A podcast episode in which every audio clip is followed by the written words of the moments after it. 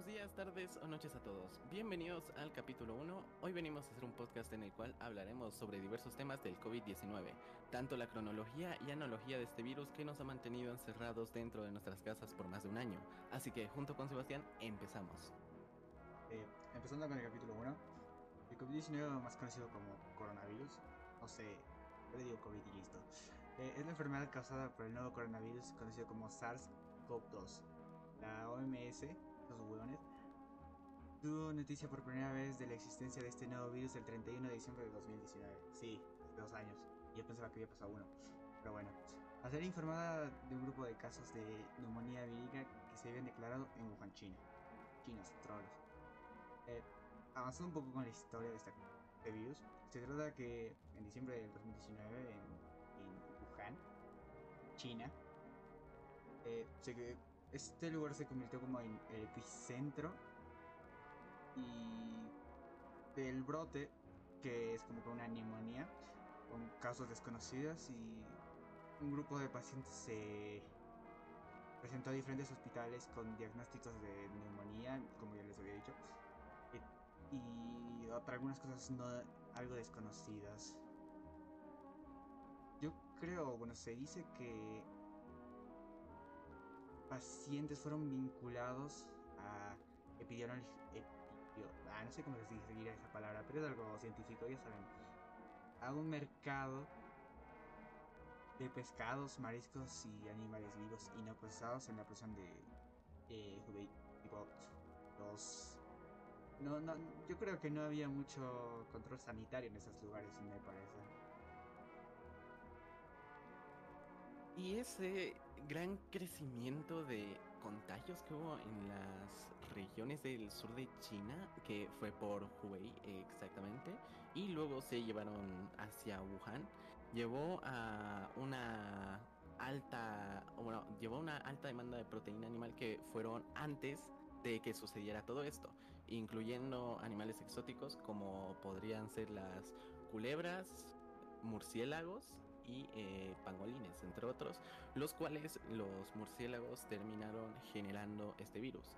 Las deficientes medidas de seguridad que habían en ese, loca en ese centro, en ese mercado de China, tanto seguridad y bioseguridad, fueron los que permitieron que el virus se pueda contagiar de entre animales y desde esos animales a los humanos, como pasó con la chica que sufrió la primera enfermedad, que creo que fue porque comió sopa de murciélago por ahí. Y em, a esta transmisión de enfermedades de los animales hacia los humanos se los conoce por el término de zoonosis.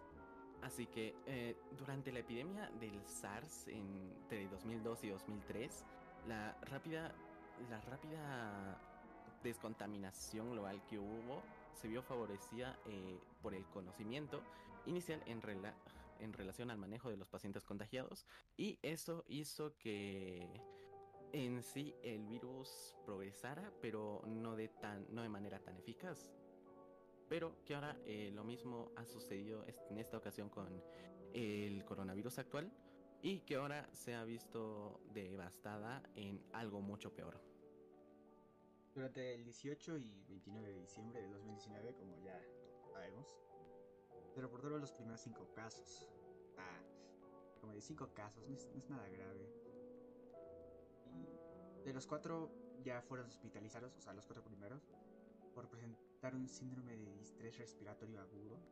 Y uno de estos pacientes falleció. Esto dio una alarma, obviamente como bueno, esto es algo peligroso, se podría decir.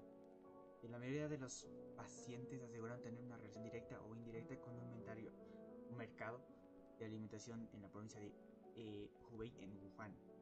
O sea, sí, sí es algo verdad de que al supuesto seguro, supuestamente, los alimentos no estaban bien cuidados o algo por el estilo.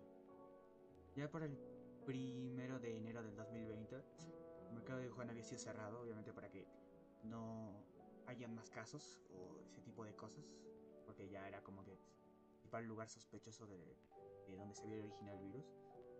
Y, pero tampoco había evidencia clara de eh, si se podía transmitir de persona a persona. El 2 de enero un total de 41 pacientes habían sido hospitalizados, pero un paciente que presentaba patologías persistentes serias había fallecido. El 7 de enero las autoridades chinas anunciaron que habían definido un nuevo tipo de coronavirus. Simultáneamente, otros posibles patógenos fueron descartados. casi ya habían confirmado que era coronavirus. Incluyendo el coronavirus del síndrome respiratorio agudo severo. El coronavirus el síndrome respiratorio del medio oeste, el virus de la influenza, el de la influenza aviar y el adenovirus. A partir de este momento, las autoridades nivel supieron que enfrentaba una nueva amenaza. Ya sabemos que pasó. Para el 12 de enero del 2020 no se habían reportado más casos relacionados y se asumió que el centro de propagación había sido el mercado ya cerrado.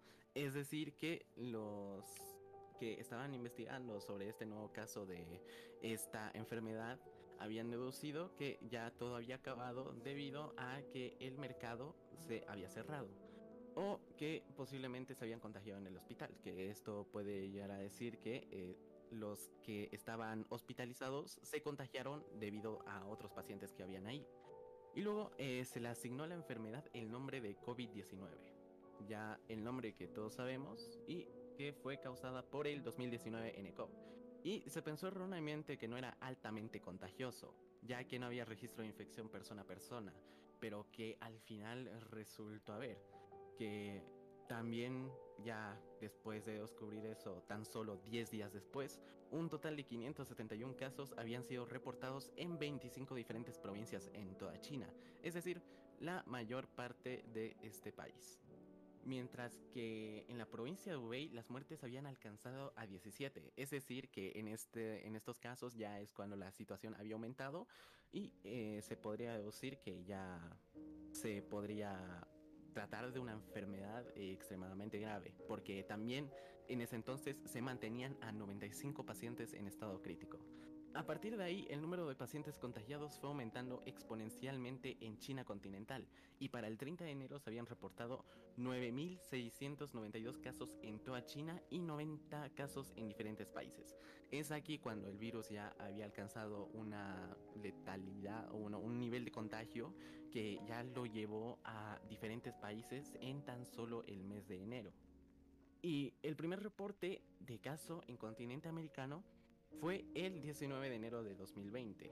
Como asimismo, el 24 de enero se reportó el primer caso de COVID-19 en Europa, específicamente en Francia, que luego ya se iría expandiendo por todo ese continente, al igual que desde Estados Unidos se fue expandiendo por toda Norteamérica, igual por Centroamérica y por último, el 26 de febrero de este del 2020 el Ministerio de Salud de Brasil reporta el primer caso de COVID-19 en Sudamérica, que luego ya se conoce la historia y se llegó a pasar a todo, a todo el mundo totalmente.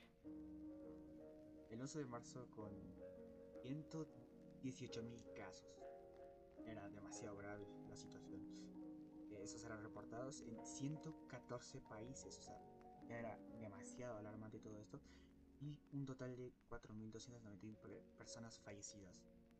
La OMS eh, declara que el brote de la enfermedad de COVID-19 causada por el SARS-CoV-2 es considerada ya una pandemia. ya, ya, era preocupante, básicamente, demasiado. La primera persona con esa enfermedad en Bolivia fue una mujer de 78 años de edad en la ciudad de Santa Cruz de la Sierra el 29 de marzo del 2019. ¿Y esto qué quiere decir? La enfermedad luego se descubrió que tenía un índice de mortalidad más alto o más afectado a personas de la tercera edad y algo de la segunda. Y así empezó este, este virus, básicamente. Y actualmente estamos en decadencia. Pero eso es básicamente todo lo de este capítulo. Toda la historia. Y también quisiera hacer como una pequeña analogía. Que es como, ya saben, comparar. Quiero comparar con señor Fernando. Eh, el primer bueno, eh, digamos que sería como el primer coronavirus. Bueno, no, no, no sería el primero, sino uno de los coronavirus, que sería el del 2003. del, bueno, no, no exactamente. Del 2002, que fue como hasta el 2004 o 2003. Y este Eh. tuvo un total de 8.422 casos y 916 difunciones. Obviamente vemos que es un claro, eh, es una muy, es- es- el, el número de casos y muertes es demasiado grande. Y, bueno, aunque parezca poco, bueno, no sé si poco o mucho, serían como 20 29 países de los 5 continentes afectados. Ok, em, esa, bueno, esa enfermedad que fue una muy parecida, pero menos letal a la que conocemos actualmente, que sería la del COVID-19 o coronavirus, sería em, SARS-CoV, que sería el antecesor a lo que conocemos todos ahora, que sería el SARS-CoV-2.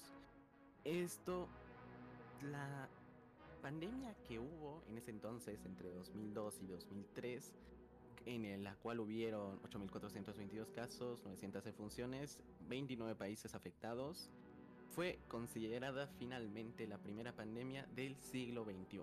Esta, esta pandemia o esta nueva enfermedad se originó en la región de Guangdong al sur de China.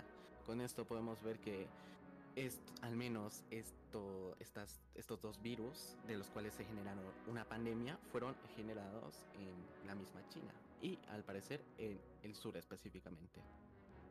Y luego la, su, diseminación epidémica, que fue especialmente dramática en algunas zonas, ocasionó una gran preocupación y alarma mundial.